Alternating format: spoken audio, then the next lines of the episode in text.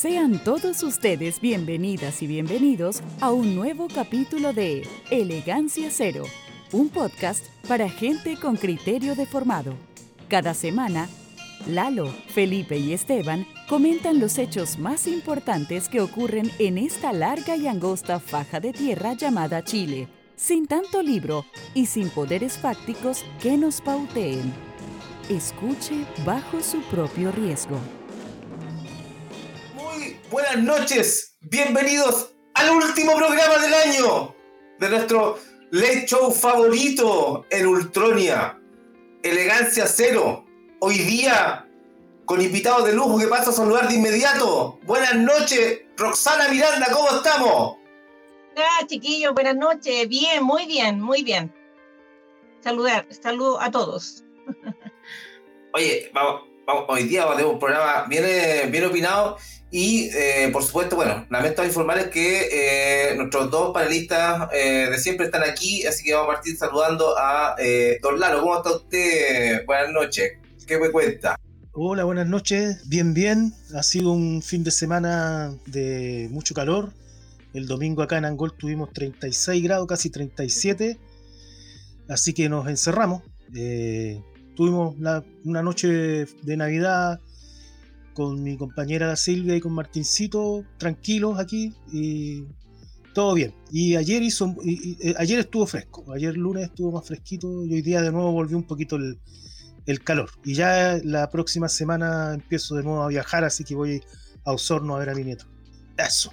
Y por supuesto, después de haber pasado incontables horas diseñando la nueva rotonda y, la nueva parte, parte de, la, de la Alameda en Plaza Italia, Plaza Dignidad, Plaza no sé le dice ahora el gobierno. Saludamos a don Felipe Zúñiga, ¿cómo está? Buenas noches. Estuve escribiendo tesis para la Universidad de Chile. Hola, buenas noches, ¿cómo les va? Feliz Navidad a todos.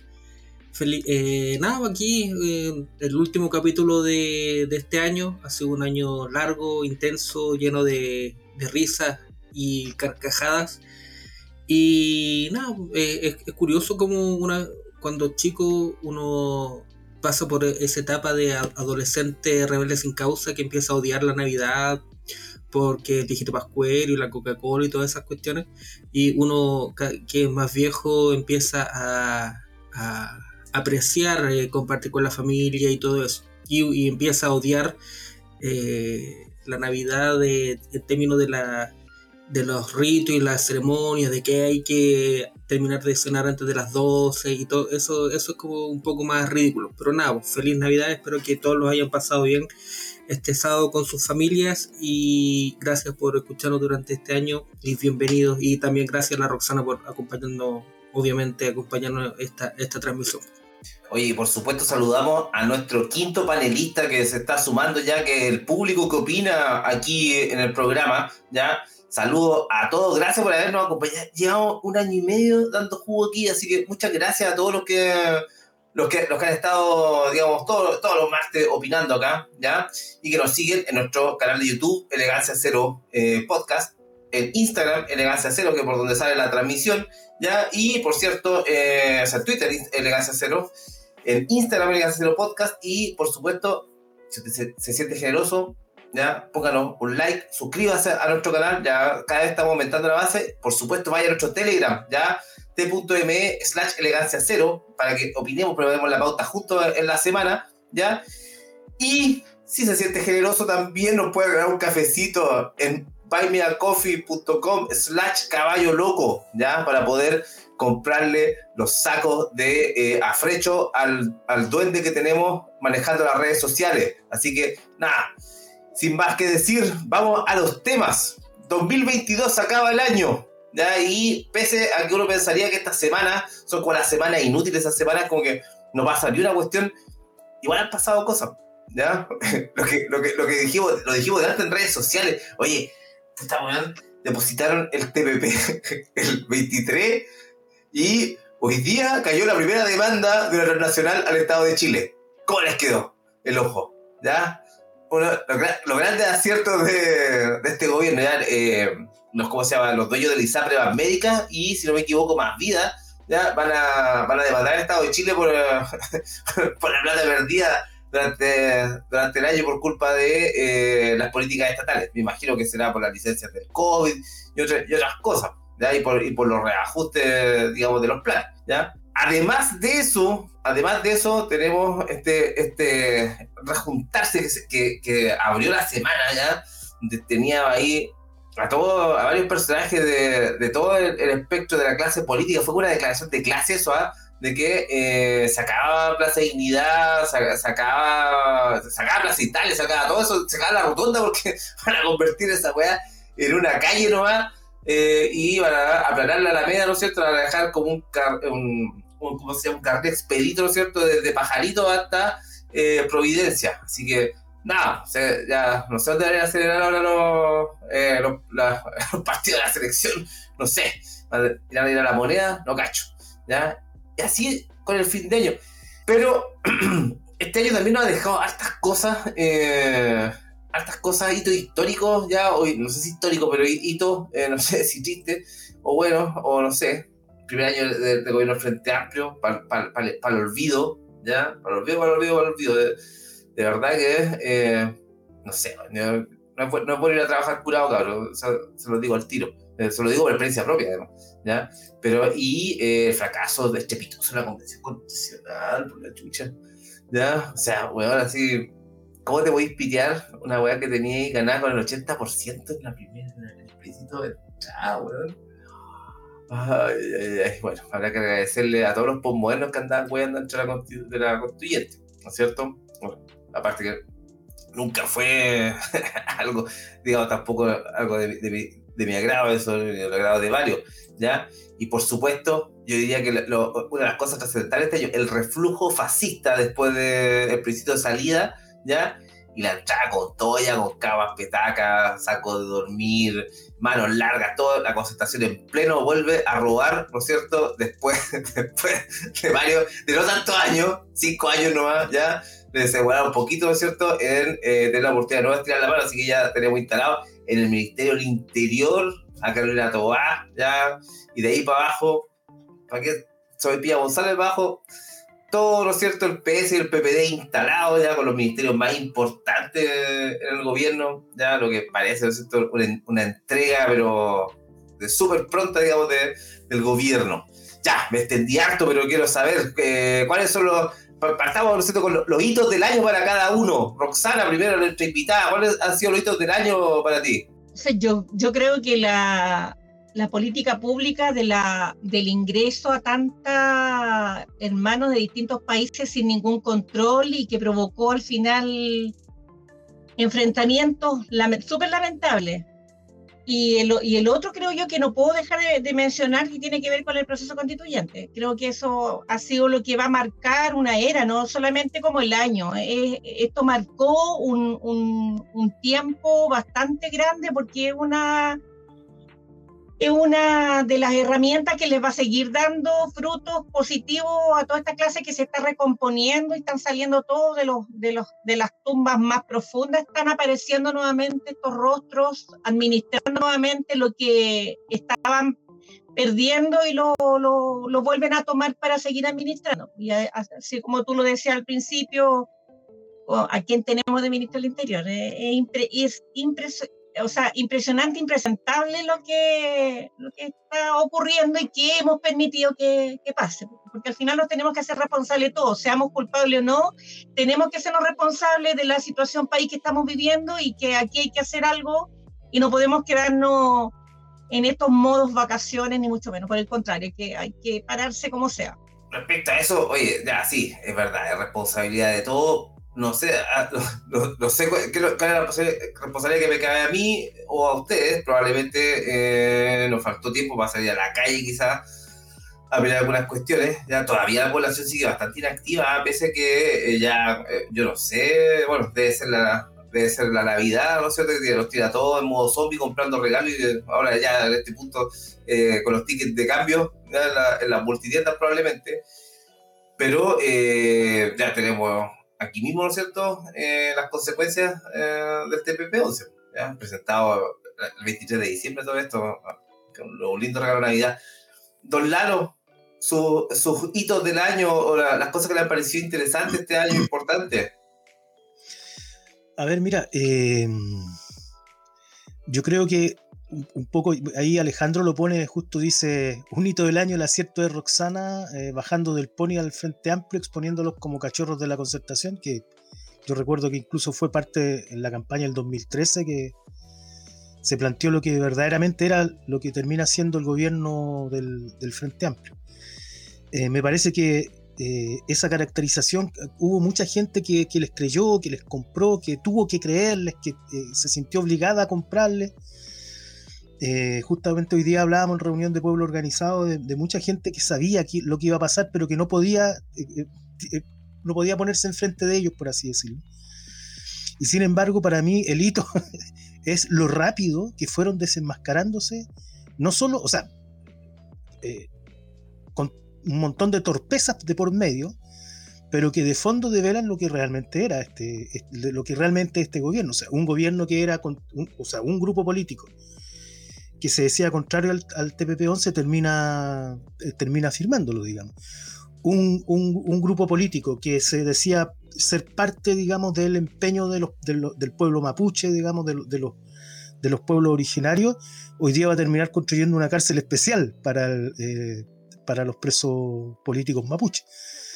Eh, un grupo que se suponía que era parte de ese 18 de octubre en Plaza Dignidad, eh, va a terminar lapidando todo, todo eso como una nueva, con un nuevo barniz, como quien dice, están buscando nuevamente el, el, borrón y cuenta nueva, digamos. ¿ah? Porque ya, ya está todo, supuestamente está todo acomodado. Yo la verdad es que creo que esto no pasa de ser una, una, una, una brocha, una pura pasada de brocha, por así decirlo, eh, porque el, escenario es bien complejo. Eh, y si bien los personeros que estuvieron en el gobierno de la concertación y de la nueva mayoría, hoy día vuelven, pero vuelven como zombies. O sea, ya no, no, es el, no es el mismo, no es el mismo tenor, no es, no es el mismo tiempo en términos históricos incluso. Entonces a mí me parece que el granito es la desilusión que se fue generando respecto a lo que fue el gobierno y que eso se grafica, se grafica de forma bastante contundente en la derrota que tuvieron con respecto al tema de la, del plebiscito de, salida, eh, que fue bastante contundente, digamos, y que fue un voto de rechazo a la clase política, pues justamente por estos acuerdos y por estas cuestiones que se van dando. Eh, y que, que la derecha haya aprovechado ese y se lo haya arrogado, bueno, para eso están, digamos.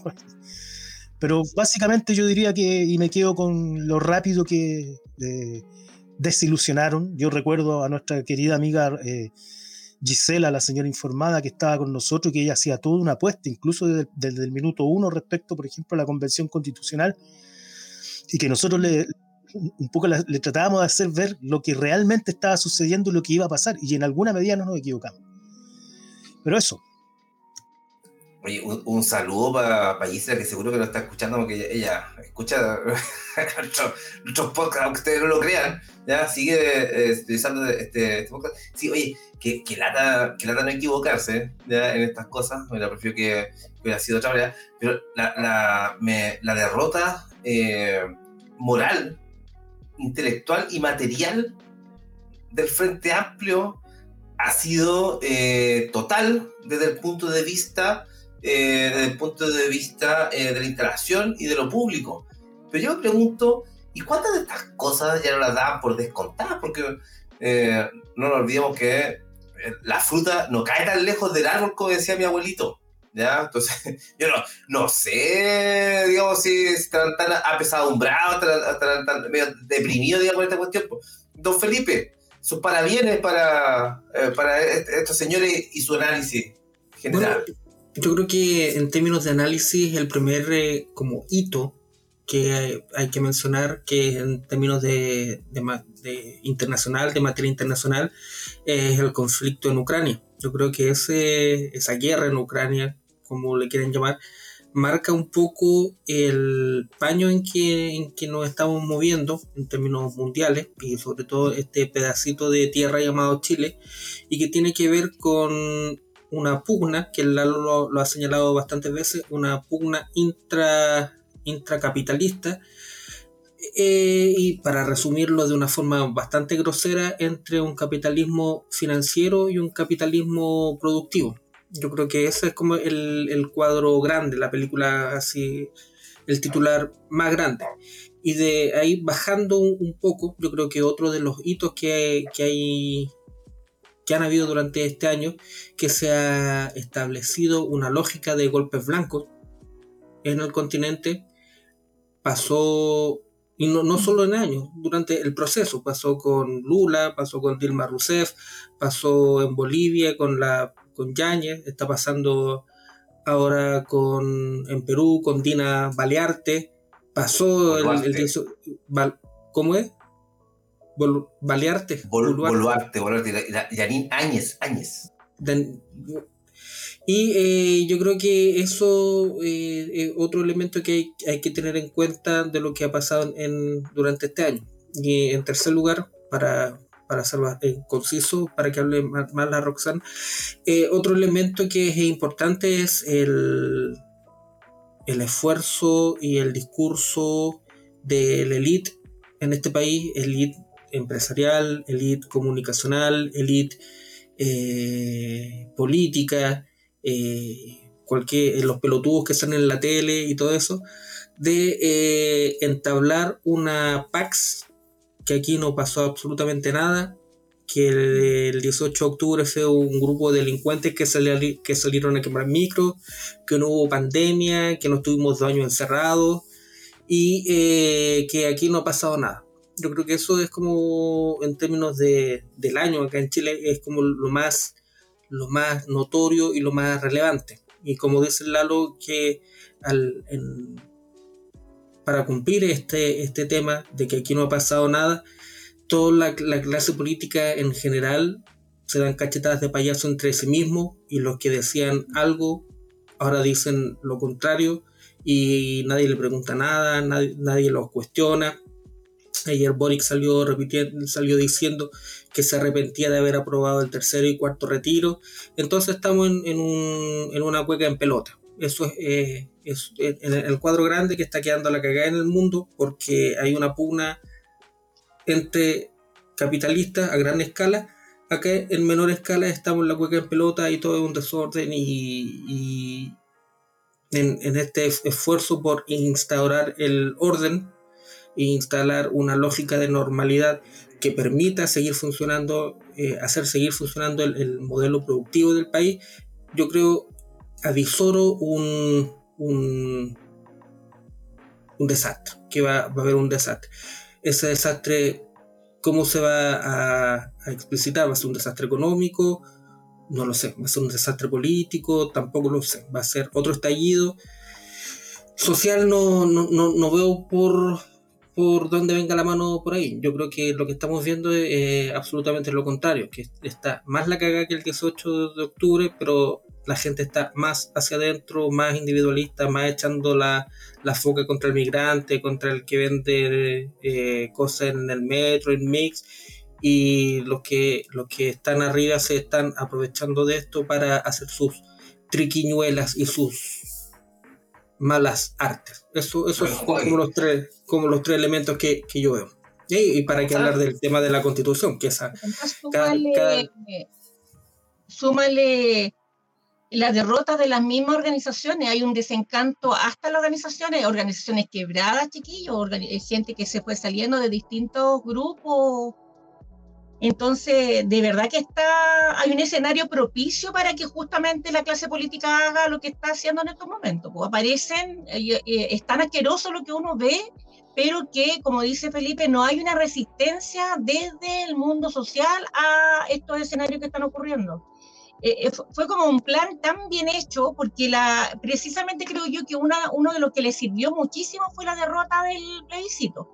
Eso bajó la intensidad de organización, la intensidad, la intensidad de mucha gente que quería participar, me gustara a mí o no lo que se estaba desarrollando, pero lo que sí podía uno destacar que había un interés en participar.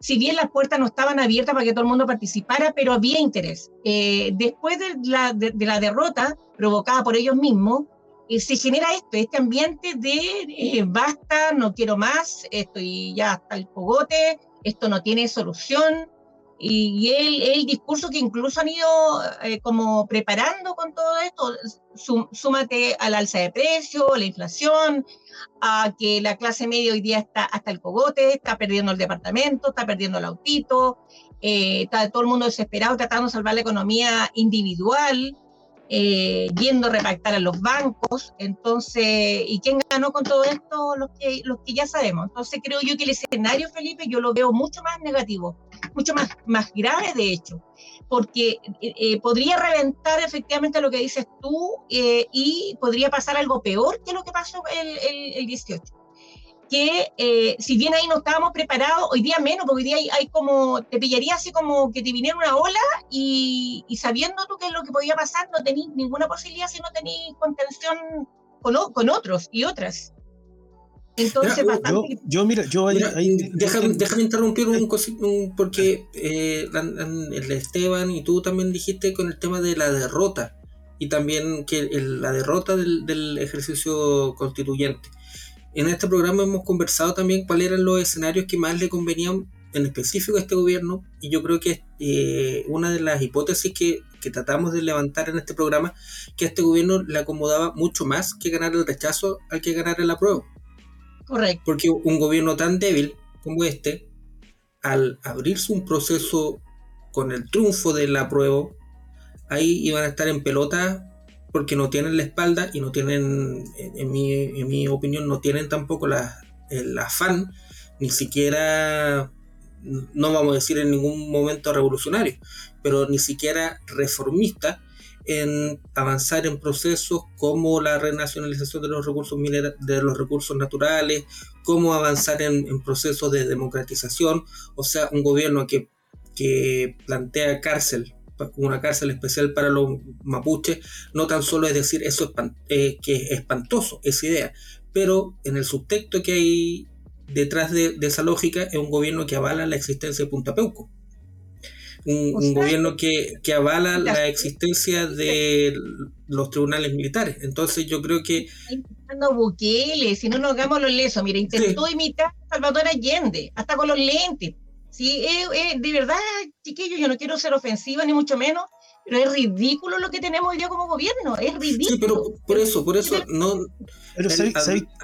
hablar de que fue una, una derrota de este proceso o que fue una pérdida, yo creo que eh, hay que sacar eso del, del, como un elemento de análisis. Ah, entiendo, entiendo. Yo creo que, que a esta gente le, conviene, le conviene o les convenía y tenían dentro de sus cálculos eh, que estuviéramos en este escenario. Por eso eh, es notorio que a una o dos semanas antes ya de la votación del 4 de septiembre ya estuviera Boric hablando de que, bueno, eh, abrámonos al, rechazar para reformar y al acuerdo y todo este embolinamiento de, de perdiz que, que, fue en esas dos semanas.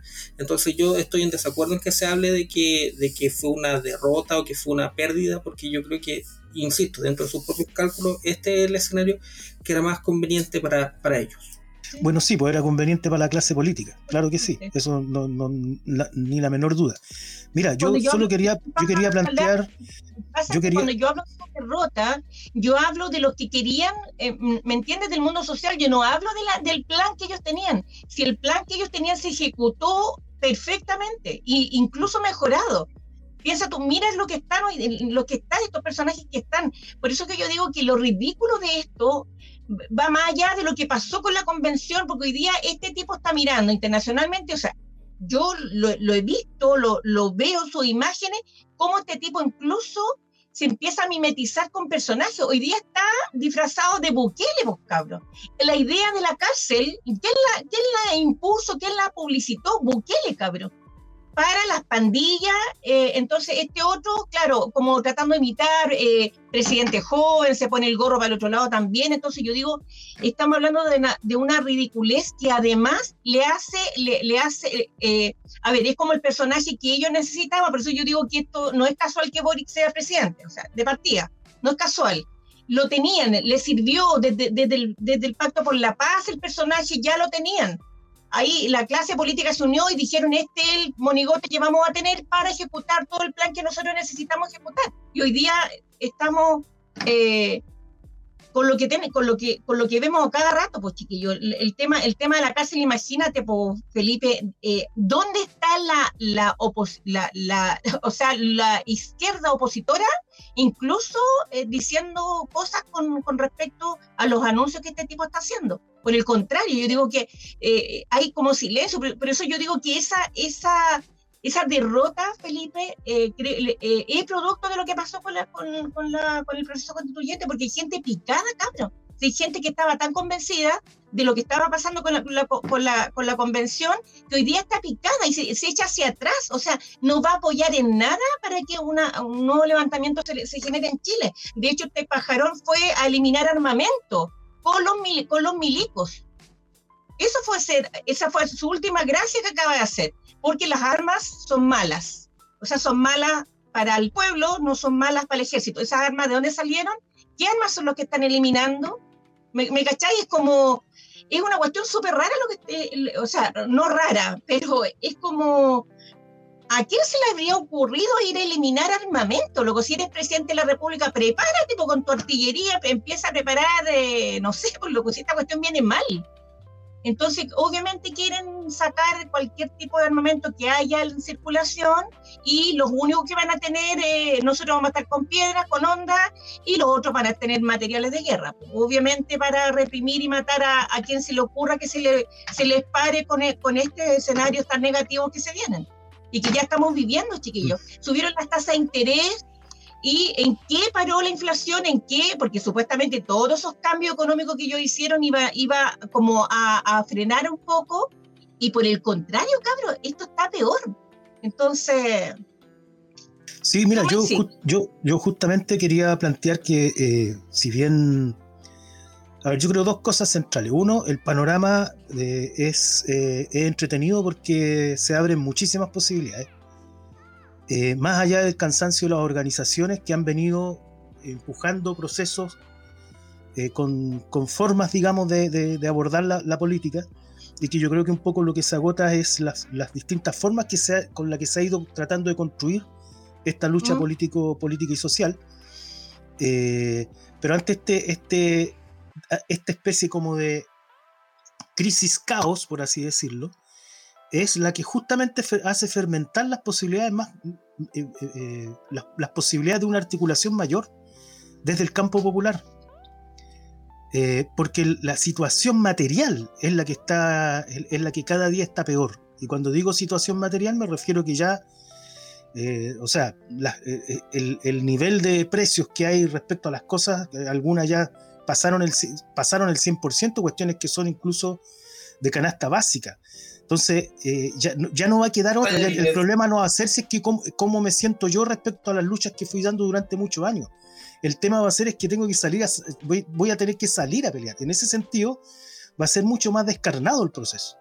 Y para mí eso no es un proceso, eh, ¿cómo se dice? Eh, de, derrota, de, irse para adentro. Esto es como cuando el mar se, recoge, se recoge, se recoge y después vuelve, digamos, en tsunami. O sea, vuelve a.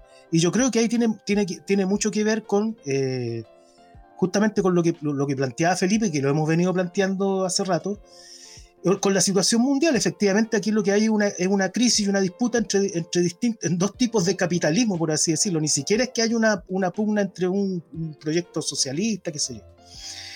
¿Y por qué quiere decir eso? Que ni, siquiera nosotros, o sea, ni siquiera estos hueones que están en el gobierno pueden tomar decisiones por ellos mismos. Las decisiones de alguna manera ya vienen tomadas por los bancos centrales, o sea, esto está todo orientado y por tanto todo, todo lo que se ha ido haciendo es comprimir y restringir, al, o sea, eh, eh, eh, apretar al cada vez más la generación de capital a partir de la calidad de vida de la humanidad. Eso es lo que están haciendo. Por eso, por otro lado, se preocupan de armarse bien, de renovar el armamento.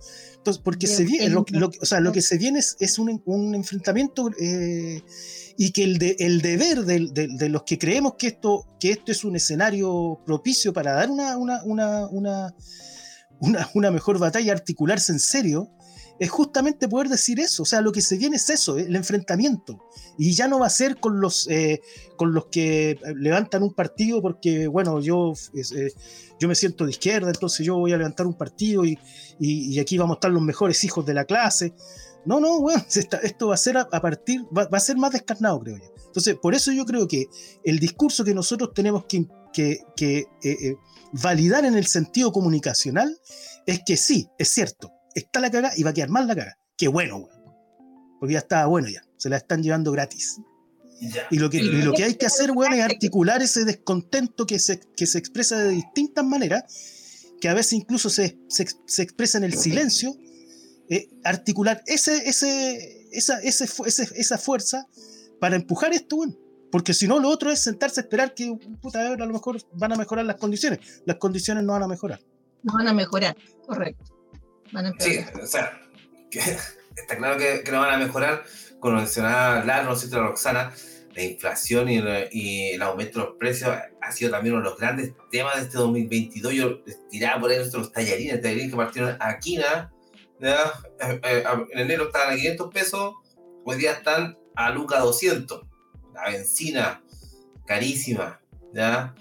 Eh, otras cosas, el azúcar, el aceite, el aceite, que, cosas que son justamente como decías de la, de, la, de la, canasta básica. ¿Sabes qué no ha subido tanto, no? ¿Sabes qué es lo que registra menor, menor alza de consumo habitual aquí en Chile?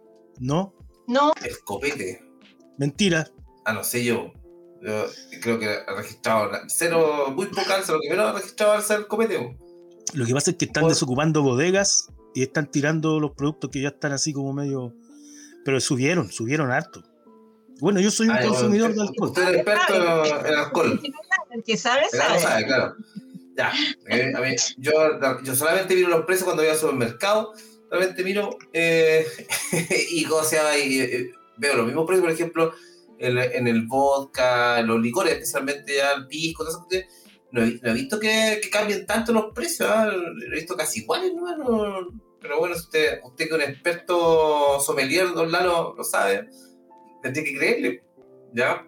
No, si han subido, te lo digo. La, la, la, gran, la gran país se lo sube, Alejandro. bueno, yo me hago, cargo de, me hago cargo de la cerveza, porque yo tomo cerveza, no, no tomo ah. entonces a lo mejor puede ser que eso no lo hayan subido porque el pueblo toma cerveza.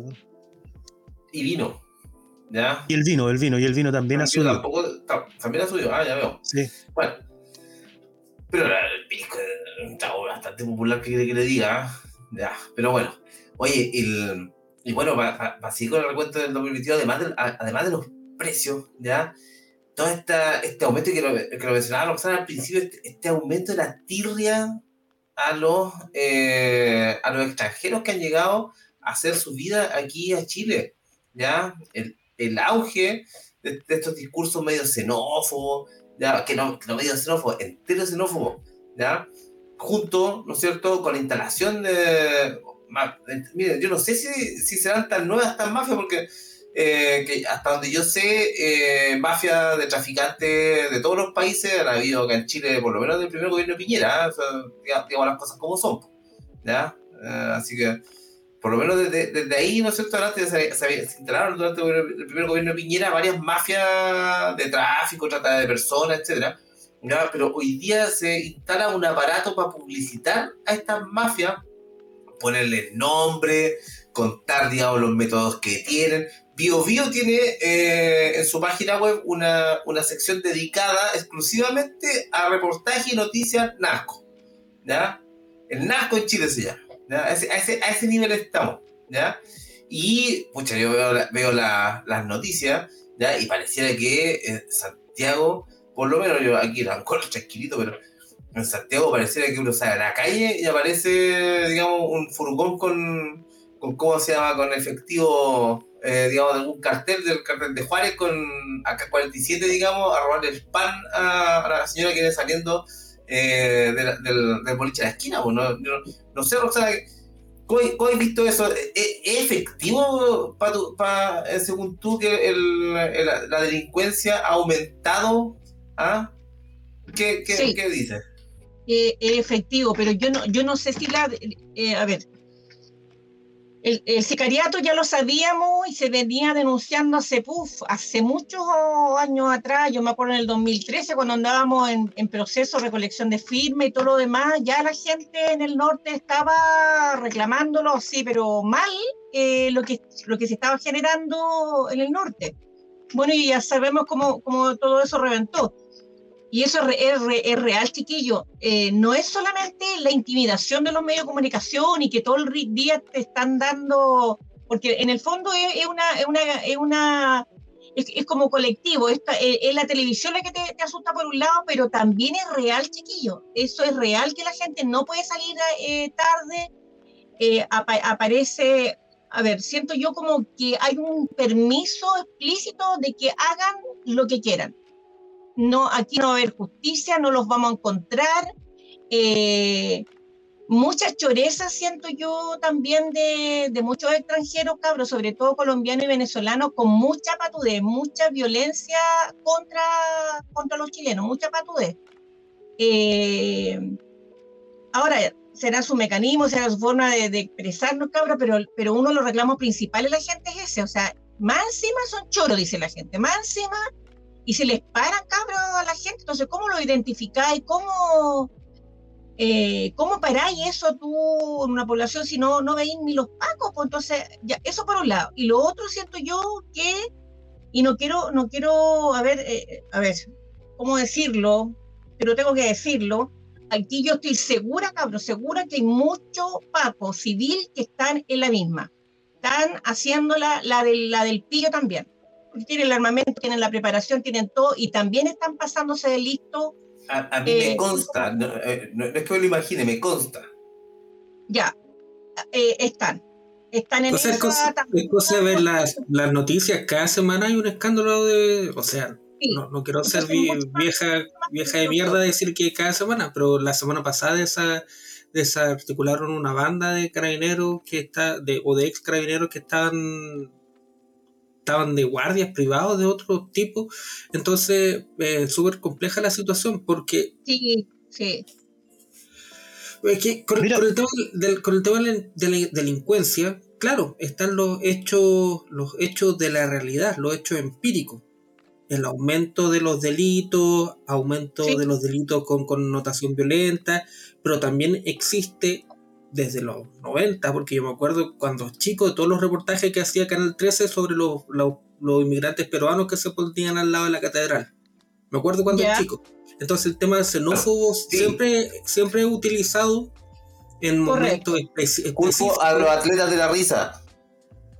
Para dar eh, respuestas simples a problemas complejos, porque el problema de los flujos migratorios, el problema de la necesidad de mano de obra barata que necesita el capitalismo, en los, los temporeros, eh, hay un tema que, que, que, no se habla, y no sé por qué no se, no sé por qué no se habla, o sea, sí sé por qué no se habla, porque no es conveniente hablarlo, de que de partida este, eh, Chile tenemos un grave, un grave problema que es el decrecimiento de la tasa de natalidad cada vez somos más viejos y cada vez somos más pocos. Y el aumento de los flujos migratorios es una necesidad para este sistema productivo que tiene este país, basado en alto número de servicios del, del, sector terciario. Este país no construye nada, este país no produce nada, este país eh, exporta y servicios. Entonces, estamos en un, en un momento en que la fuerza laboral se va achicando y el capitalista necesita que entre mucha gente para suplir esos, esos puestos, esos, esos, esos cargos. Obviamente pagándole sueldos de mierda.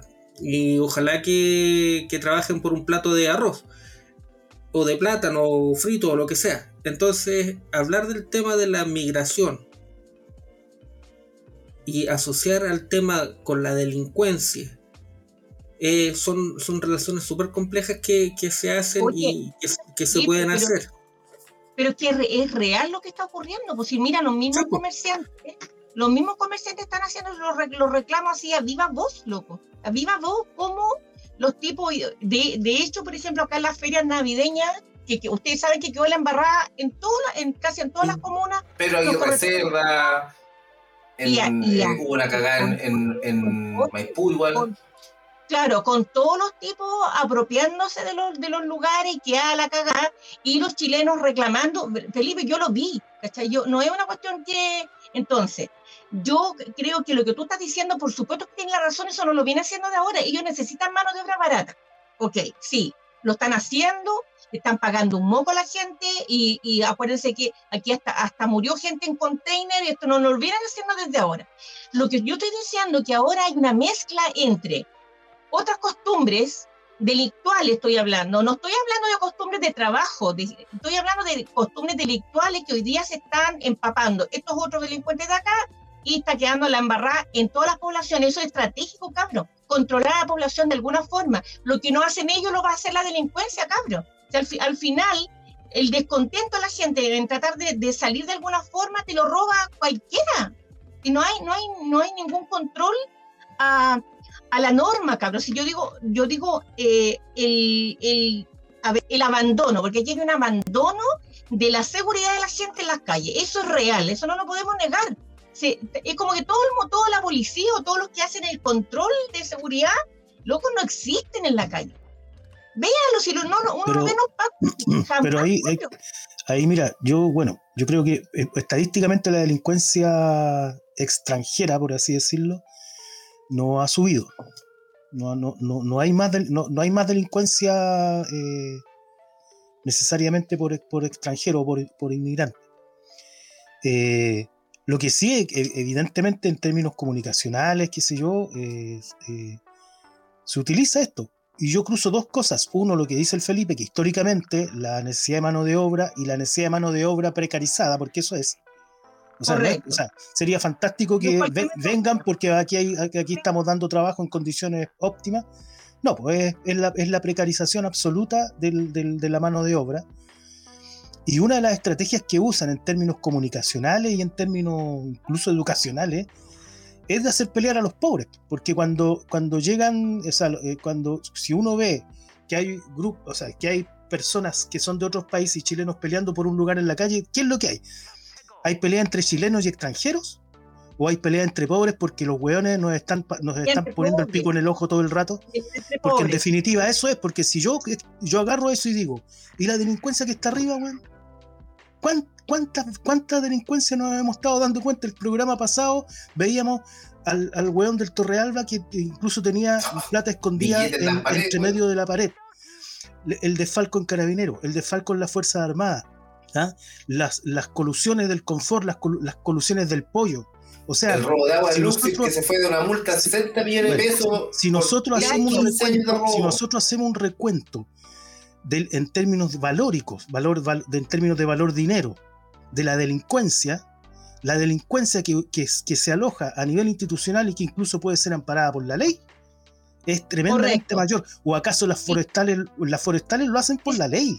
Pero es un robo, porque le están quitando las tierras al pueblo mapuche y además están llevando plata porque son subvencionados directamente por el Estado. Correcto, correcto. Ya, pero la diferencia está entre eso que, tú, que, son los grandes robos, donde el robo chico no nos permite mirar el robo grande. Porque la gente lo que está haciendo es cuidando mi chauchera, Lalo. Si ¿qué me afecta directamente? Los robos grandes que sí me afecta la vida todos los días, pero resulta que producto de mi poco trabajo logro tener un par de billetes en mi chauchera y estos buenos me la quitan. ¿Cachai? Sí, no, si yo, yo, no, yo no te discuto eso, lo que, yo, lo que yo discuto es que la solución entonces no es puta, que no haya más delincuencia, así que hay que encerrar a los delincuentes, porque esa no es la solución. Yo, quiero decir algo aquí, el, yo estoy muy eh, sin, querer, sin querer caer, digamos, en los comentarios xenófobos, ¿ya? Pero hay una realidad y es que eh, lo que describe Roxana, que ocurrió en Feria Navideña en todo el país, que ocurriendo en las poblaciones, ¿no es cierto?, en los barrios, ya, eh, digamos, con, esta apropiación eh, de espacio, con, con, esta choreza a la que se refiere Roxana, la, prepotencia con la que, con la que digamos, abordan a sus víctimas, estos delincuentes, y cómo esto se va contagiando en, el, en la generación de delitos en el digamos, de, los mismos locales, ya porque si los delincuentes nacionales han desaparecido, si lo que pasa es que están agarrando la misma ondita de que en la cárcel, ¿cachai? Te, te graban con un celular para que te corten el dedo para extorsionar a tu familia, que si no te van a cortar el otro dedo o la oreja, ¿ya? Entonces, eso te toda la cárcel del país, pero una cosa, esa, todas esas cosas que describe Roxana, y por eso hice la pregunta, ¿ya? No están eh, contabilizadas por la estadística policial y la estadística del Ministerio del Interior. ¿Ya? Correcto. Y, y, lo digo a propósito de algo que puso eh, Javier Castellón en el chat, ¿ya? Que es que esta violencia que está sufriendo el pueblo, que para mi gusto, por lo menos, esta ausencia policial como una eh, ausencia de, de seguridad, ¿ya? Que de la que habla Roxana es real, ¿ya? O sea, si antes no había Paco dando vueltas en los barrios, ahora menos. ¿ya? Es cosa. Y si es que hay. Sí, pero, pero eso responde para, para, Por eso te digo, está bien, pues, es una estrategia, pero no es. sí, pero no sé, yo sé que no tiene que ver con los extranjeros, pero estamos hablando acerca de cómo está siendo maltratada la población a partir de esta estrategia que tú mencionas, y yo estoy, de acuerdo, yo estoy de acuerdo con Roxana. Oye, a mí me indigna que Luxit se haya robado en 15 años el equivalente a derechos de agua de como son, eran como 10 mil millones de pesos o mil millones de pesos, no sé cuánta plata, ¿cachai? Que hay que pagar 60. Claro que le sale más cuenta la multa, pues bueno, y puta, me da rabia también. Pero eh, no sé cómo cobrarle los mil millones de pesos a Luxich va a solucionar que no asalten a mi abuela cuando vaya a comprar el pan. Eh, esa es la pregunta. De las 5. Esa es la pregunta. Esa es la pregunta, porque si no nos vamos a dedicar a tapar con parches eh, las cosas pequeñas. Y yo por eso, por eso yo estoy planteando esto de que nos podemos dedicar a pelearnos entre los pobres para ver quién se queda con, el espacio o con la chaucha o con, lo, que, con lo que sea. O, de una vez por todas nos enfrentamos a los que se están llevando 10 mil millones de pesos, bueno, los que esconden eh, plata entre medio de la muralla. Ese es el tema. Si no es otro, porque si no nos vamos a seguir dando, dando vueltas. Pueden traer delincuentes de afuera, pueden traer, pueden, pueden hacer un montón de estrategias es más peligrosa porque justamente hace que nuble la vista, que para mí no sea importante los grandes robos, para mí es importante que mis cabras no las asalten cuando salgan al trabajo o que lleguen vivas en la tarde del halo. Ese es el miedo. Sí, que uno, estoy de acuerdo contigo, Roxana, en eso. Lo que yo te digo es que a eso, a eso hay que darle una lectura. Ya, pero es que, es que esa es la lectura que le estamos dando. Sí, es la estrategia a estos hueones si les sirve estrategia mantener a la gente asustada. No es casual que todo el día la televisión te machacan todo el día, todo el día, que le asesinaron, que se lo colgaron, que se le dispararon la cabeza. Eso no es casual, ¿cachai? Claro que no es casual, pues es parte de una estrategia, eso lo tengo claro. no, sabemos, pero el problema del peligro es real. Donde hay un sometimiento. Yo no estoy diciendo que el peligro no sea real. Es que yo no diciendo que cómo, cómo, cómo, se lee eso, porque si no es como. Y tampoco estoy diciendo algo contrario a lo que tú estás diciendo, estoy completamente de acuerdo.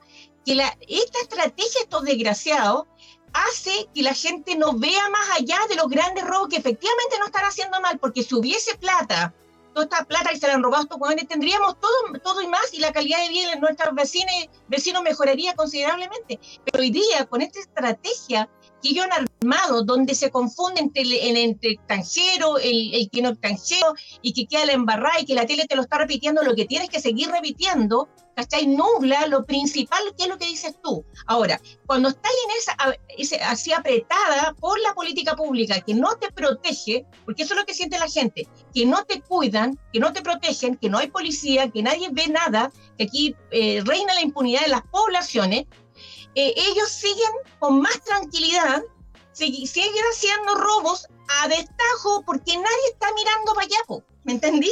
Por eso yo digo que esto, yo estoy de acuerdo con lo que estás diciendo tú. Hay, para allá hay que atacar. El tema, ¿cómo ataco para allá cuando estos huevones me tienen ocupada cuidando la chauchera? bueno, es el, gran tema, es el gran problema político que tenemos hoy día. Yo creo que el tema, es mucho, el, tema incluso es mucho más grande de lo que ustedes están planteando, porque se están eh, enfocando o deteniendo en un tema específico, que en este caso el tema de la delincuencia y la, la delincuencia institucionalizada o la, la, la, delincuencia del carterero y todo eso. Yo creo que el tema aún es mucho más grave, que tiene que ver con la pérdida de que algo que yo que he planteado en alguna ocasión en este programa, que es la disolución de nuestra institucionalidad frente a nuestros propios ojos, que en este, este caso el Estado, y, insisto, eh, ya a esta altura es un mantra, que el monopolio de la fuerza en un territorio determinado. Cuando hablamos del tema de la delincuencia y hablamos de lo que la, la Roxana, y la Roxana lo, debe tener mucho más conocimiento de, lo que yo, yo que, que que tengo menos calle que una pantufla, que es cómo el Estado se ha, ha ido desapareciendo de la, de la vida cotidiana de las personas.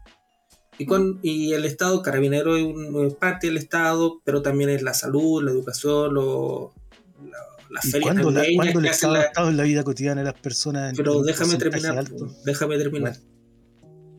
Y cuando algo que, que dice siempre uno de los invitados que tenemos a veces en nuestro programa, que lo, los vacíos se llenan.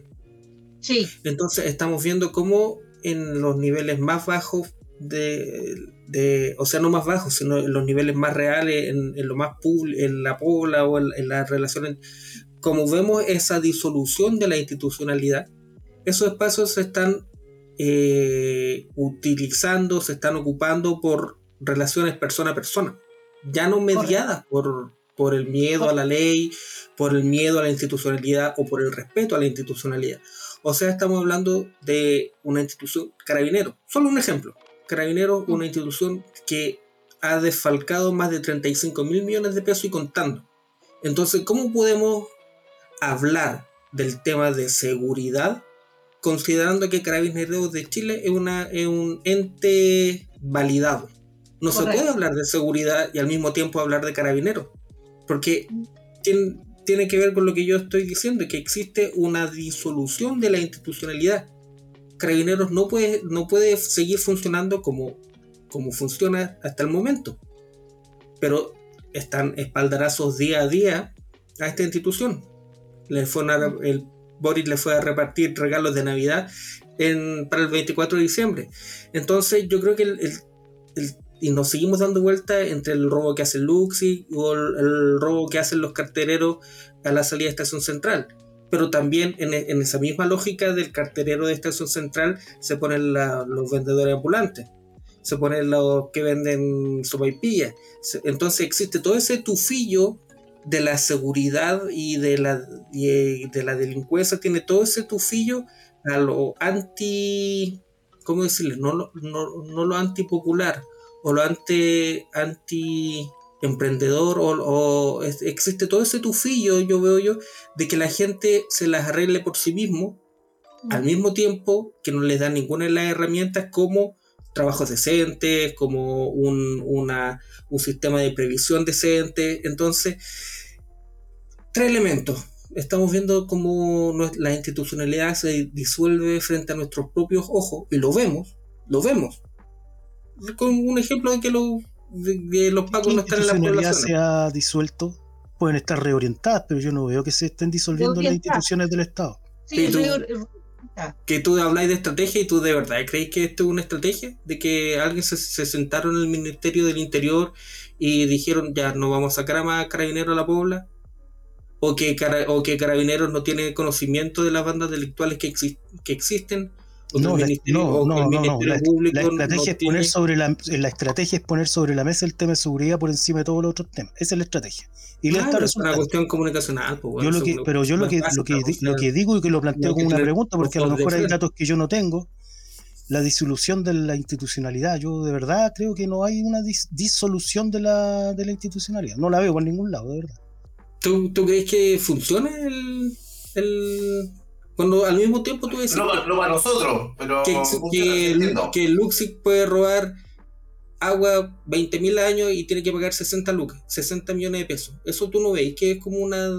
Pero si la institucionalidad siempre ha funcionado para ellos, hombre.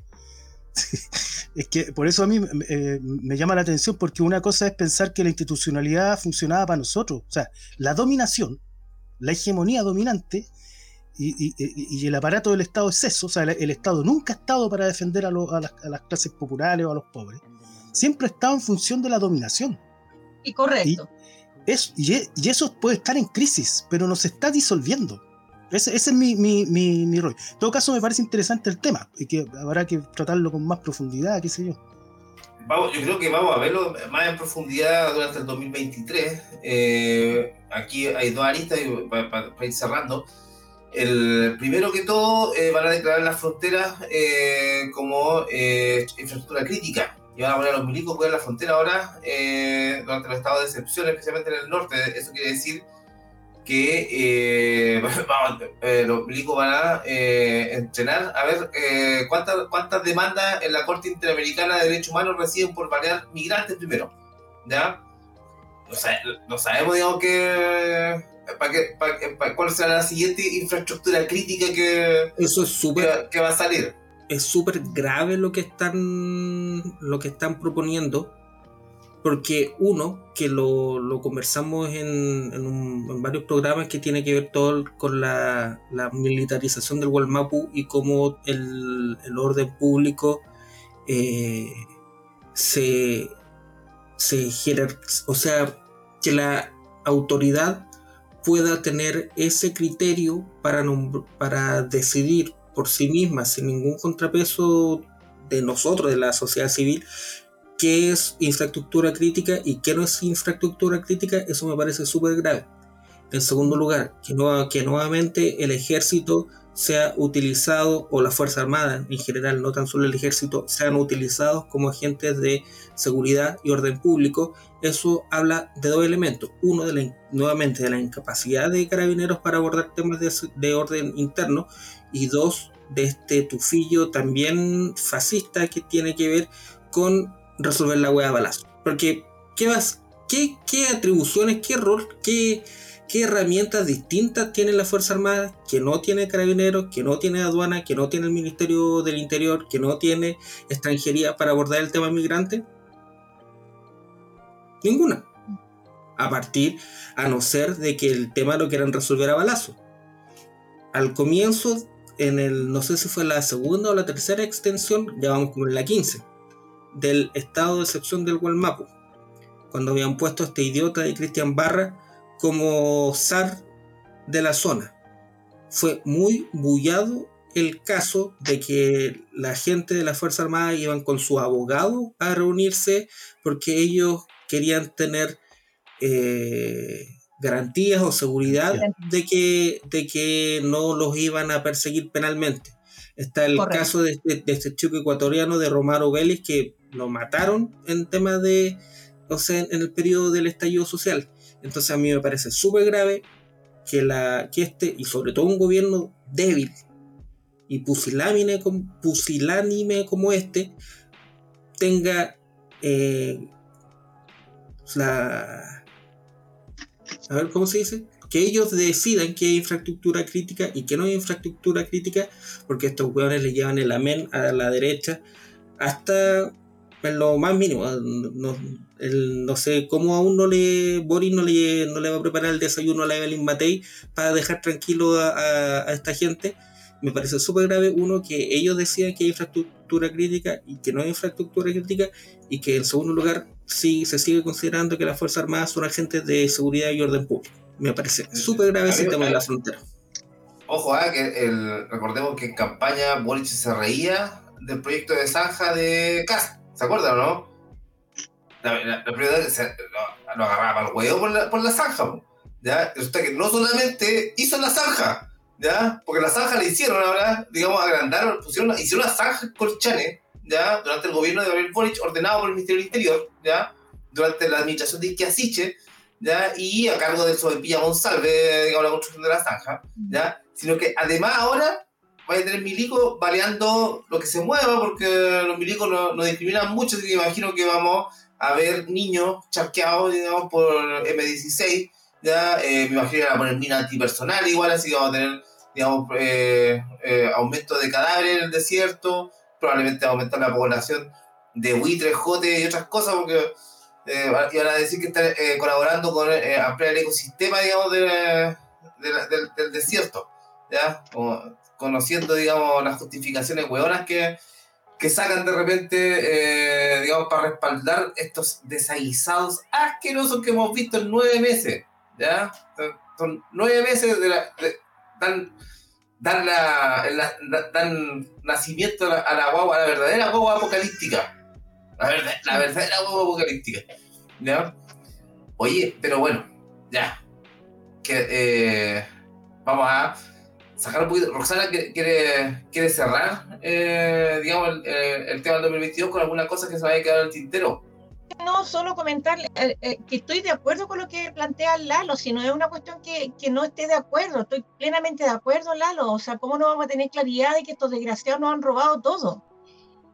Si el tema es cómo nosotros logramos convencer a nuestra gente que está afectada directamente desde lo cotidiano, Lalo, ya en el, en almacén, en el almacén ya lo cogotean, con el precio del pan, ¿me, entiende? Entonces es, es, como todo, es como eh, la, la, institucionalidad representada por los pacos, que ladrones que ya sabemos que se lo han robado todo, que, que, que hay bandas de Paco haciendo y deshaciendo. Entonces yo creo que el término que tú ocupaste es el correcto. Ellos direccionaron de, de, de forma diferente obviamente para lo que les sirve para el momento. Y lo, y lo de la población que quede en violencia urbana, total, que se maten entre ellos, como muchas veces lo dicen ellos, que se maten entre ellos. Entonces, por eso siento yo que es peligroso este momento eh, donde las organizaciones sociales que estamos enquistadas en las poblaciones, mira, te lo digo como experiencia hace muy poquito, a, a cuatro compañeras de Landa venían de una actividad en la carretera, la, el, un, un auto se le adelantó, y imagínate lo que pasó. La agarraron, la, la, la, bajaron del vehículo, les quitaron el vehículo, qué hola, qué hola en La cabras organizadas por Lalo, chiquillas que, que, que, hemos estado en las duras en la pelea por la vivienda. Y que y, seguro y que no andaban en un Mercedes. Po. Correcto, y las cabras están súper asustadas, ¿cachai? Súper asustadas de no salir tarde, me, me cacháis como, como, y gente que ha estado en la lucha, que, que sabemos que nos podemos enfrentar a, a, situaciones de violencia urbana en cualquier momento y hoy día más que nunca. ¿Me cacháis? Entonces, yo, ¿cómo yo, cómo, cómo convenzo eh, al revés? ¿Me, me, me cacháis? Es una, es una lucha, siento yo que hoy día esto se va a agudizar más y que el, la crisis de, esa, de esa violencia que se va a generar va a reventar en forma eh, sin control y que ahí, por eso te digo, mátense, mátense déjense que, que, que, se maten entre ellos, pues en el fondo es, es, la, es la dirección de cómo ellos están, están llevando esta, esta forma de, de hacer la política y además que tienen al mejor representante ahí, lo está avalando bueno, y ayudando. Claro, bueno, por eso, por eso, por eso también es importante meter ahí en el, en el análisis respecto al desarrollo de un trabajo político esto mismo que tú estás diciendo, porque son elementos que necesariamente tienen que ser discutidos en función de las proyecciones de lo que se puede hacer. Porque lo otro es, de, es, es decir que no se puede hacer nada. De acuerdo, pero no. mira, aquí una cosa, yo eh, estos planes nunca salen bien. Pregúntele a la CIA cómo le fue con el crack eh, en Estados Unidos, pregúntele a Pinochet cómo le fue con la pasta base de las poblaciones, ¿ya? Sí. Estas cuestiones siempre se salen de control, ¿ya? Sí. Siempre, siempre salen de control. Entonces, a mí me da miedo, personalmente me preocupa, ¿ya? La preocupación igual es miedo, pero me preocupa ya que un plan de este tipo esté siendo eh, ejecutado por los ineptos de mierda que están en el gobierno. Porque, por último, si, si fuera gente más capaz, pensaría que tienen un plan B, pero estos han demostrado eh, que cuando se les salen las cosas de control no tienen plan B, no hay plan B. ¿Ya? Para lo que sea, no hay plan B. ¿Ya? Porque no tienen, no tienen, no solamente tienen espalda política, como decía Felipe, sino que tampoco tienen, eh, no tienen seso, ¿ya? No, tiene, no tienen experiencia vital para hacerse cargo de las cagas que dejan. Correcto. O sea, siguen todavía, eh, yo, estoy, yo, estoy, yo, estoy, seguro, ¿ya? yo estoy seguro que muchos de los que creen que realmente este era un gobierno que está convocado a ser transformador, ya, seguro que esos huevones eh, la acá están pensando, puta, que, que lástima que, que, que, que, esta gente eh, no haya encontrado tan magnífica nuestra idea, los huevones por supuesto que no, no iban en la parada, ¿ya? Entonces, eh, que lástima que no hayan, no hayan, entendido nuestra magnífica idea, ya eh, esta gente ignorante, pero bueno, ¿qué le vamos a hacer? Ya, ya tratamos de hacer todo lo que pudimos por el rotaje, ahora eh, tendremos que esperar otro, otro tiempo más a ver si, si con el sufrimiento se despabilan, digamos, y quieren avanzar un poquito más en sus libertades sociales o en su bienestar material. La cosa sí se, se ocurre que, bueno, por ejemplo, Nicolás Grau, ¿cachai? Como el, el Giorgio Bocardo, que el, el trabajo, como que ese buen me lo conozco personalmente. Entonces, el, se ocurre que esa weá piensa en la, eh, esa, esa weá está en su cabeza en la casa, no alcanzan a cachar qué, qué cosa, qué, de qué están participando, ¿cachai? ¿Qué es lo que se está jugando? ¿Ya? No, no, no, no, no dimensionan porque no conocen, ya creen que conocen, pero no conocen cómo funcionan las cosas eh, al nivel, eh, como decía Felipe, al, al, nivel de realidad.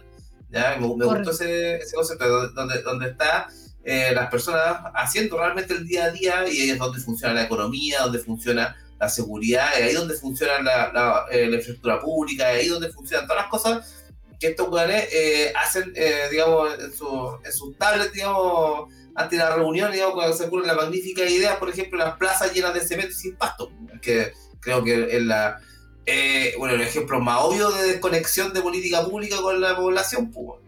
Sí, cuando empiezan a improvisar, porque ya empezaron a improvisar, cuando no tiene ese plan B, como dices tú, porque son ineptos, entonces empiezan a, con un estilo de improvisación a lo que resulte nomás para tratar de pasar el periodo lo más viola que se pueda. En eso están, yo siento que están improvisando de acuerdo al, al, evento que se les venga encima, van, van ellos automáticamente improvisando, tienen a los papás que están respaldando, porque hueones que, que, que improvisaron eh, durante años, improvisaron la política pública, pero eh, la, la, estrategia de robo sistemático, obviamente solo tenían tenían clarito el plan A, B y C, cómo iban a, a robar sin que mucho, o sea, la gente les cuestionara. Oye, ¿cómo, yo, ¿cómo se están robando? Oye, un, solo, se están robando? oye, un solo, solo un, un, un, una mención. Lo que pasa es que yo creo que eh, durante los 30 años no improvisaron nada. Lo que pasa es que en la política pública se ve como una improvisación porque la política pública, las personas piensan que están hechas para resolver los problemas eh, y la verdad es que están hechas para poder cumplir el rol de gobernabilidad. Y eso se ve en el tipo de evaluación que se hace respecto a las políticas públicas que siempre tienen que ver con lo presupuestario y no con el impacto real de, la, de las cosas. Entonces yo lejos de creer que impro, improvisan, lo que pasa es que, claro, a uno le, le, parece que están improvisando porque no le llegan, nunca nos han llegado beneficios reales de, de, de, de fondo, sino que siempre nos llegan chauchas, digamos, y, y, es paradójico porque donde más nos llegaron chauchas fue en el gobierno de, Piñera, digamos, con, con, el famoso IFE y con el retiro del... Pero ojo, no están improvisando, yo creo, pueden estar improvisando comunicacionalmente, pueden estar improvisando comunicacionalmente, pero no, la, la, la, la aplicación de las políticas no la están, no la están eh, improvisando. Yo lo que sí creo, y, yo creo que es un, un elemento de análisis internacional, hay mucha incertidumbre eh, respecto a cómo, a, cómo generar, eh, a cómo ordenar la hegemonía de dominación que está, que está rota, digamos, la hegemonía de dominación. Pero ojo, no es una crisis terminal del sistema capitalista como leí por ahí en el, en el, en el, chat, porque no está en crisis, el, capitalismo sigue creciendo y sigue acumulando. Lo que pasa es que están cambiando los ejes y los centros, o sea, hay una distribución distinta, digamos, del tema. Pero eso. ¿Qué hago? Digo, oh. sí. ¿Qué vamos a hacer? ¿El conductor se quedó pegado o...? Parece que se quedó pegado el conductor. Y si él tenía cayó. una parte que es reentretenida, que... Se le cayó el internet a este oh, se le cayó el... Pero eh, esperemos unos minutos porque había una, una, sección que tenía preparada nuestro conductor Esteban, que era bien entretenida, eh, que tenía que ver con las predicciones del 2022, si no me equivoco, Felipe. Sí. Sí, entonces esperemos un, unos, unos minutos ahí mientras tanto, no sé si antes de eso aprovechamos y vamos al minuto de confianza.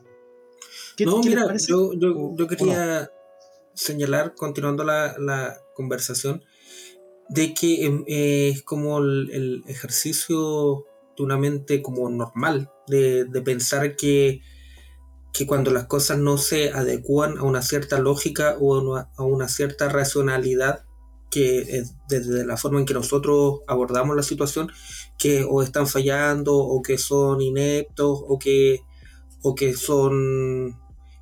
Eh, ahí se conectó nuevamente este Vitan, pero para terminar la idea, insisto, no creo que sean ineptos, no creo que sean incompetentes y yo soy más de la, de la visión del Lalo de que están haciendo lo que, lo que tienen que hacer, que en este caso es administrar lo que, lo que se lo que queda, que el, el, el botín del el Estado y asegurar eh, un flujo monetario y, asegurarle la billetera a la, a la, gente que hace grandes negocios y a la gente que realmente mandan en, este país. Y no creo que sean ineptos, incompetentes. Claro, a, nosotros nos, nos, gustaría pensar o nos gustaría que, que fueran que fuera el gobierno eh, transformador, que, decían que iban a hacer o que hicieran la, la, la, las reformas que, de cierta manera no prometieron, porque ahí yo creo que fueron bastante inteligentes en no prometer mucho, no, de hecho no prometieron nada, lo único que prometieron es que no iban a hacer caso y ya eso no están cumpliendo, pero insisto, no creo que sean incompetentes, no creo que sean ineptos, sino que están puestos ahí para y son bastante eh, tienen bastante claro su objetivo, que es administrar y, y, seguir eh, haciendo que la maquinita funcione, o dando la, ilusión de que la, maquinita todavía está funcionando. Eso, eso más que nada. Ahí ya se conectó este video. Sí, anduve cayendo, debe haber sido donde estaba esperando al gobierno, menos mal que no se cayó la transmisión. Oye, eh, bueno, queda, eh, da para rato, digamos, creo que va a pasar.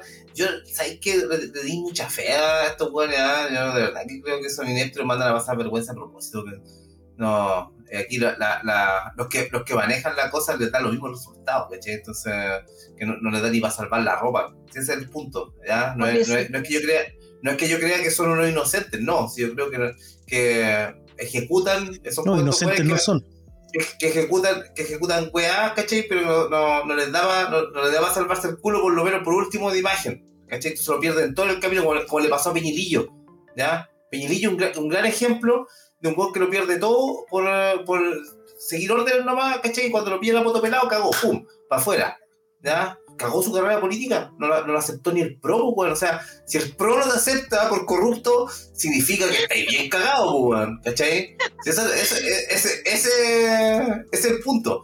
Oye, pero bueno, veamos eh, si es que 2023 nos trae ya por fin, eh, digamos, una sección fija con, con Roxana, que es una de nuestras eh, invitadas más populares que tenemos aquí, la, invitada más popular que tenemos eh, en el podcast. Así que a, ver si, si podemos hacerlo, pero eh, yo les traje un regalo de fin de año, ya que es cortito, pero, pero para que lo analicemos, ya eh, fue algo que, me llegó. Lo que pasa, yo hueveado alguna vez con, con, inteligencia artificial. Ah, ¿Cachan, el tema de la inteligencia artificial o no? Algunos de ustedes que, por ejemplo, hacen fotos, ¿cachai? O que, o que eh, generan texto, explicaciones a partir de, de computadores que están procesando eh, weá, información, datos etcétera, supercomputadores ya que, que pueden dar respuesta. Bueno, yo eh, tuve acceso a la inteligencia artificial hace poco y eh, aproveché de preguntar algunas predicciones para el año 2023, ¿ya? De qué, qué va a ocurrir en Chile, ¿ya? cortesía, por supuesto, para nuestra, para nuestra audiencia, ya, cortesía de la mejor audiencia de todo YouTube, por supuesto, ya, eh, cortesía de, de, la inteligencia artificial para los auditores de, de BH0. Eh, vamos, a ver qué, qué, qué, nos, dijo. Eh, lo primero, sí, Giorgio Jackson se va de embajador a Kiev. Ahí ustedes pueden ver, están preparando eh, un jacuzzi, digamos, en el centro de Kiev, ya después de su magnífico paso por el desarrollo social. Así que yo creo que ahí, ¿cómo se llama? Lo, va a pasar bien, Giorgio. Se va a poder bañar todos los días, ¿ya? no hay luz, y me dijeron. Así que es un poco de frío en esta época, en enero, para que lo manden. Eso es en Ucrania, ¿no? Sí, Ucrania, sí, Ucrania, Kiev. Eh, eh, otras cosas que vio esta inteligencia artificial, eh, Sergio Jado se va a hacer cargo del partido de la gente, ¿ya? pero en, en, una en un plot twist, en, un cambio de evento, finalmente decide salirse porque encuentra que son muy poco honestos y le robaron 10 lucas de las 10 lucas que le quedan en la billetera, ¿ya? En, otro, en, otro, en otro cambio de eventos drásticos se descubre que el Brownie es pastor alemán, ¿ya? Y que está infiltrado aquí solamente para ver cómo iba con el hidrógeno verde y que el verdadero dueño es el papá de Gabriel Boric, ¿ya? Eh, en, otro, en otro giro de eventos, aquí eh, Rodolfo tiene un accidente en su última operación, eh, digamos, de rostro. El, eh, digamos, ya está pasando un poco la mano, digamos, con, con las operaciones, pero bueno. Eh, lo, mejor, que nos podría pasar en estos momentos es que llegaran los cenobitas, ahí la configuración del lamento, hay un, un guiño a nuestra querida Paula Vamp, que Hellraiser es una buena película, así que vayan a verla inmediatamente apenas termine este, este, este programa. Oye, en todo caso quedó mejor ahí el Carter. Sí, no, eh, la, foto con los cenobitas, la de la izquierda, la lo. ah, ya. la, izquierda. Oye, eh, eh, la otra, otra, otras cosas que vio la inteligencia artificial, Carolina Toá eh, confirma su romance con, eh, con Mario Marcel, ¿ya? y es nombrada eh, ministra del Interior y Hacienda, ¿ya? y Mario Marcel no es ha habido más, sin embargo, Tobar aparece con un extraño mayordomo al día siguiente. ¿Ya? No, no, no, Mario Marcel no apareció más. ¿Ya? Y por último, pero no por eso importante, Claro, todavía nos queda. En Netflix eh, también cambia de idea y decide hacer eh, un documental sobre la comisión Ortúzar, ¿ya? Eh, y desecha, digamos, la, idea de publicar el documental que ha hecho con Boris, que ese ya se ha entubado hace rato ya en todo caso, ¿ah? Este va a tener más, va a tener más, visitas que, el de Boris, seguro. Y como decía ahora, y por último, pero no por eso menos importante, nuestro gran amigo Jorge Baradit es nombrado decano de la Facultad de Filosofía y Humanidades de la Universidad de Chile, ¿ya? Así que eh, inaugura la cátedra Nicolás López también ahí dando un, discurso magistral. ¿ya? Así que eso, es lo que nos dice la inteligencia artificial para el próximo año, así que estemos atentos y a ver eh, qué va a pasar. ¿ya? Y, por supuesto, vamos ahora eh, con la, ¿cómo se llama? La sección favorita de los niños que ven el programa, que es el minuto de confianza. ¿ya? Y vamos a partir del minuto de confianza con nuestra invitada, Roxana. Tu minuto de confianza, por favor.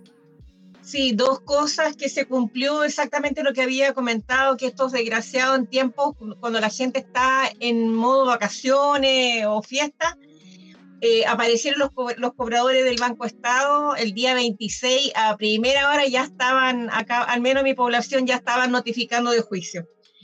Eh, descarados bueno, ¿qué voy a decir? Pues, pato ladrón. Y lo otro, solidarizar profundamente con las familias damnificadas de, Viña del Mar.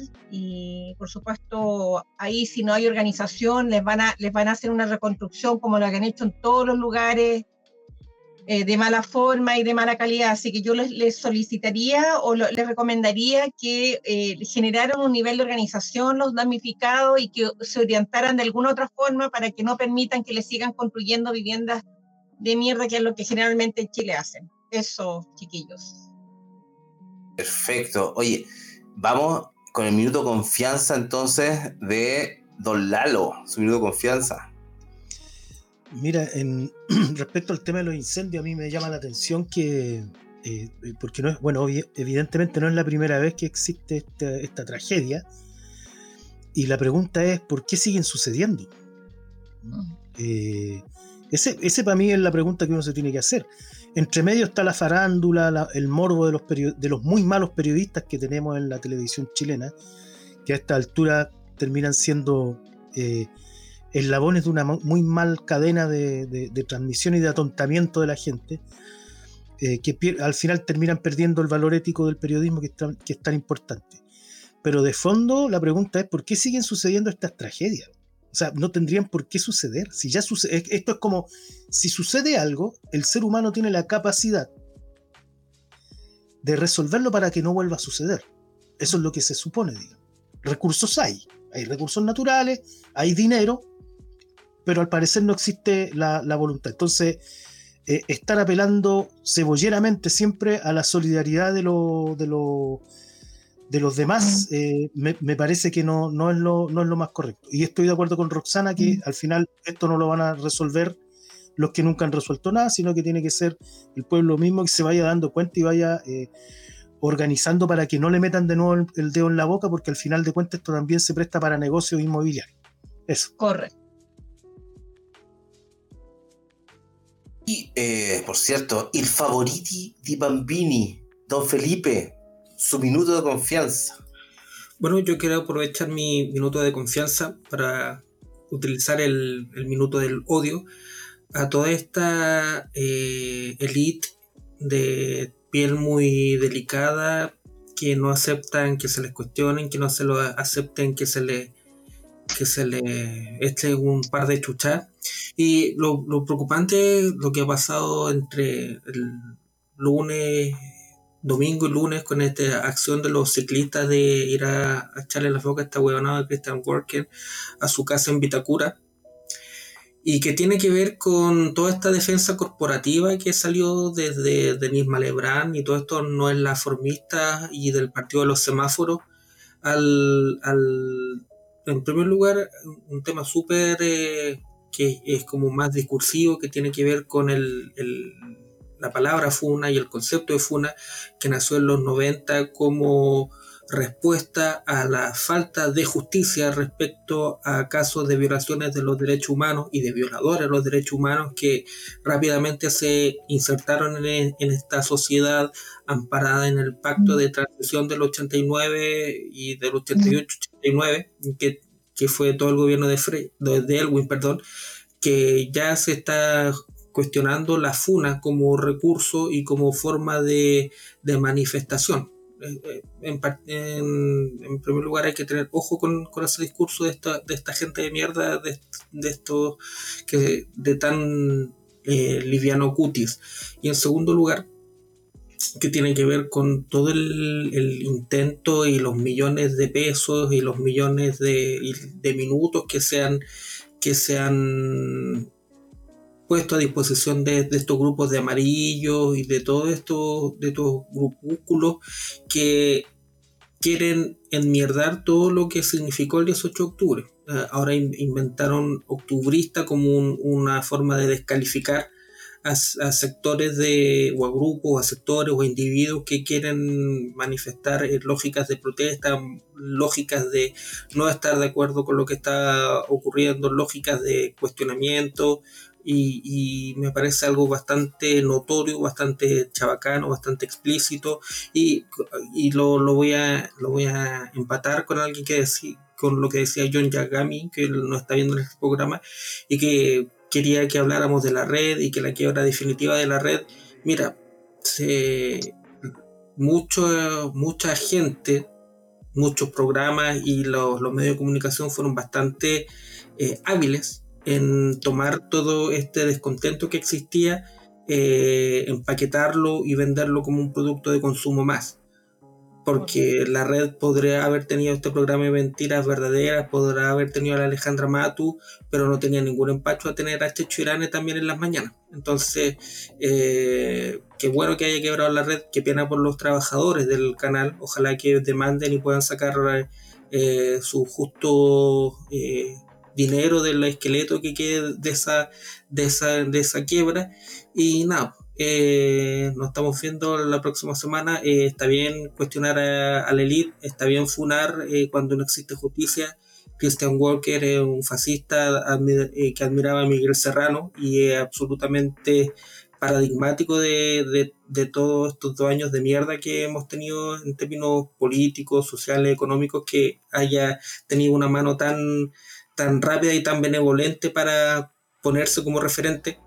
La Roxana y todos los que hemos estado, lo que estamos en este programa, hemos juntado firmas para tratar de armar partidos políticos y es un ejercicio bastante ingrato, bastante sacrificado y bastante entretenido también. Así, no, no, no, no somos pobrecitos acá tampoco. Entonces, eh, que sabe la mierda Christian Walker que, y todos los semaforistas, no es la formista y, y, todos los que transformaron el 18 de octubre en una forma de, de ganar plata para sí mismos, eh, olvidándose a, la gente y olvidándose las violaciones de los derechos humanos que hasta el día de hoy siguen impunes. Chao, nos vemos.